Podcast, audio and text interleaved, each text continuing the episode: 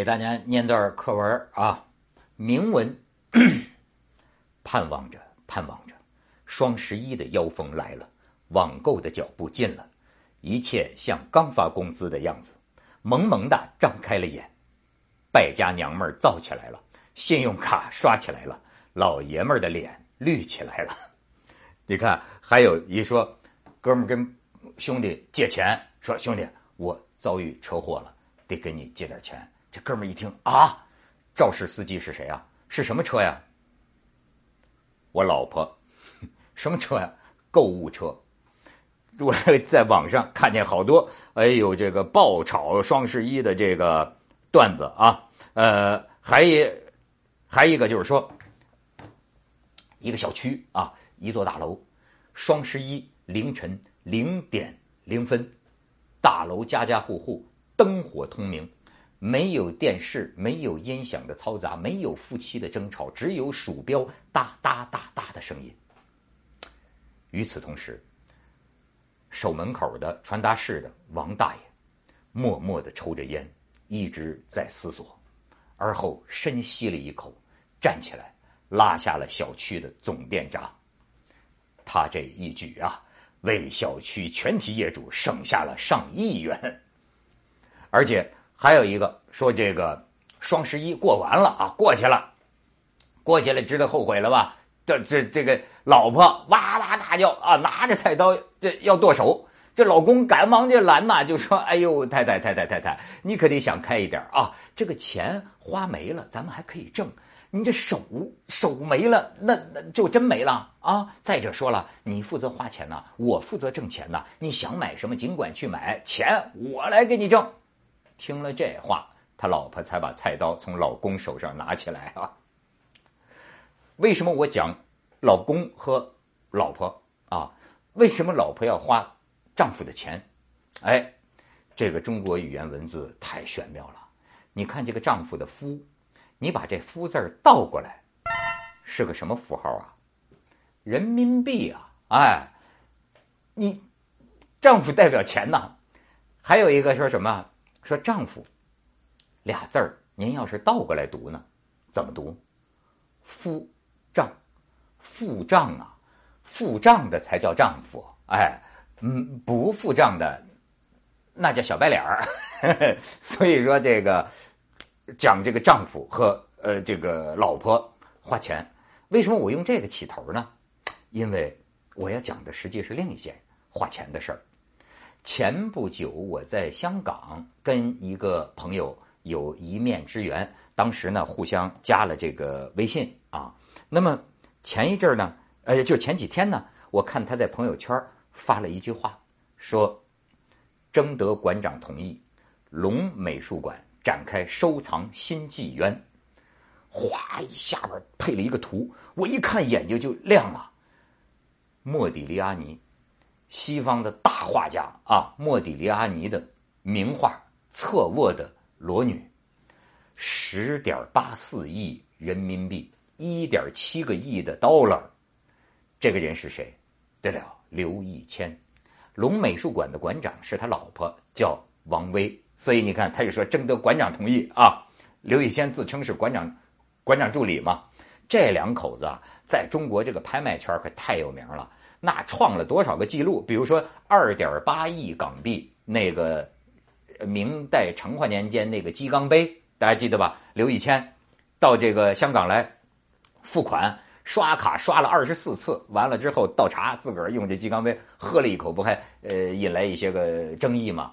他买很多东西啊，所以人家现在都有说啊，做人留一线，拍卖。刘一千 就是刘，就是都知道他在拍卖，他不创了多少个记录。这次他创出来，那就是几乎到顶的一个记录啊！全世界的最贵的这个艺术品，他这也算是名列前茅了。这个高价，老外看着都傻了。刘一千呢？你看那个老外网上那个评论都是什么标题啊？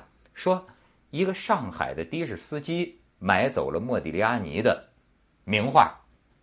他们也不算说错，刘义谦呢，据说他是这个初中一毕业就去创业去了，哎啊卖过皮包，真干过两年的的士出租车呃司机。据说当时人还留下话呢，就是说你们负责读书，我负责挣钱啊。结果他自认为他没读过什么书，可是呢，他的名字我后来发现很文化。这个易和谦，可是易经中国易经里的两个卦呀，易卦和谦卦。而且它应着一句古语，就是“谦受益”，这人呢谦虚受益，谦受益满招损。你看，哎，一个自认为没文化的人，他却有了一个这么有文化的名字，而且呢，买的这个东西可是顶尖的文化艺术的这个呃珍品，哎，所以他在上海自己开的龙美术馆，呃，这个规模也特大。那么。中国的现在的这个富豪啊，这两年像王健林呐、王中军啊，把这个什么毕加索也买回来了，梵高也买回来了啊，都是几千万美元呐，什么都是。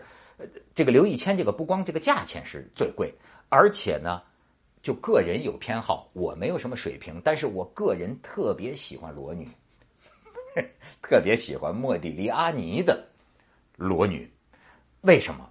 哎。现在啊，这个有些朋友他会觉得，别人要一说点他不懂的事儿，他就说你装逼。其实呢，我就有点不服，为什么？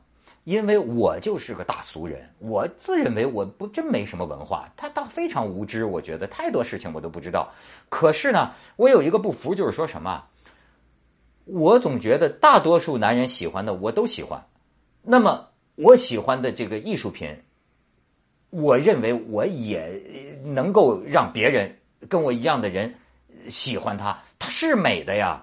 它并不是说要咱要多高雅，咱才能欣赏它的美。我真不这么认为。你比如说，关于莫迪利亚尼这个侧卧的这个呃裸女，美术家他们的水呃鉴定呃评论，那我也不懂。可是我就说我自己觉得啊，为什么我喜欢？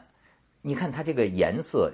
用色单纯，好像线条看上去似乎诶也很简单，可是你你你觉不觉得？你仔细看这个画的细部啊，不是下部是细部，哈 哈你再看这个细部，就是你能不能感觉到？我似乎觉得女人这个肌肤的这种凹凸啊，肌肤的起伏，我好像都可以感触。而且我第一次看这个画，我就有一个直觉，我觉得这个画家的这个画笔呀，哎，就像是。一个手啊，在抚摸、在触摸这个美女身上的每一寸肌肤，美女身上的每一个线条的起伏，每一处的这个 S，大 S 也摸了，小 S 也摸了，好像是这么摸过来。我有这样的一种感觉，甚至我更有一个直觉，我觉得这个画家呀，特别爱女人。后来我一看传记，果不其然，莫迪利阿尼平生三大号：女人、酒精、毒品。所以最后也把自己，他也是就是生前活着的时候啊，也是这个这个过着那种啊这个呃浪荡的这种生活啊，画呢也不大怎么卖得出去。他平生就举办过一次画展，第一次也是最后一次，最后把警察招来了，当时就展这个裸女，裸女那最后警察就说当时就说这是色情，就给他 关闭了。可是你看多少年之后，那是世界艺术的这个。珍品啊，这是说，我为什么我说这个呃莫迪利安尼啊，确实非常爱女人，而且他是个帅哥。你看这帅哥帅不帅？这意大利帅哥，后来到巴黎混，跟毕加索这整天一块玩。呃，那么但是他呢，在这个这个商业的这个当时呃运气上，看来没有毕加索那么好，英年早逝，才活了三十五六岁就死了。那么他一生当然。呃，也可能不止一个女人，就 就是爱女人。但是据说啊，他用情最多的是俩，有一个呢是一个从南非来的英国的一个女诗人。但是你看，这就反正说，有时候男人不喜欢女的太聪明，他就觉得这女的太智慧了，这女的就觉着他呢恨铁不成钢，所以最后俩人掰了。我注意到这个画啊，这个呃呃刘以谦买的这个，说是画家作于一九一七年的。我一下子有一个联想，就是一九一七年的时候，他生命中这第二个就最重要的女人叫杨妮的走进了他的生活，还给他生了一个孩子。杨妮呢，是个法国女孩，对他的这个爱啊，就属于崇拜，非常崇拜他。到什么程度？他死了，英年早逝了。就在莫迪利阿尼死的当天，就这个杨妮啊，不活了，活不下，悲痛欲绝，活不下去，跳楼自杀了，跟他一块走了，而且啊，肚子里还有个孩子呢，怀着他们的第二个孩子。所以你说这个画家莫迪利阿尼，因此，哎。刘一谦，嗯，那个要把这画拿回中国来，没准咱们有演员有机会能看到。哎呀，看的时候，我就想从这个画体会到莫迪利阿尼那个真爱女人的美的，他的手，他的感触。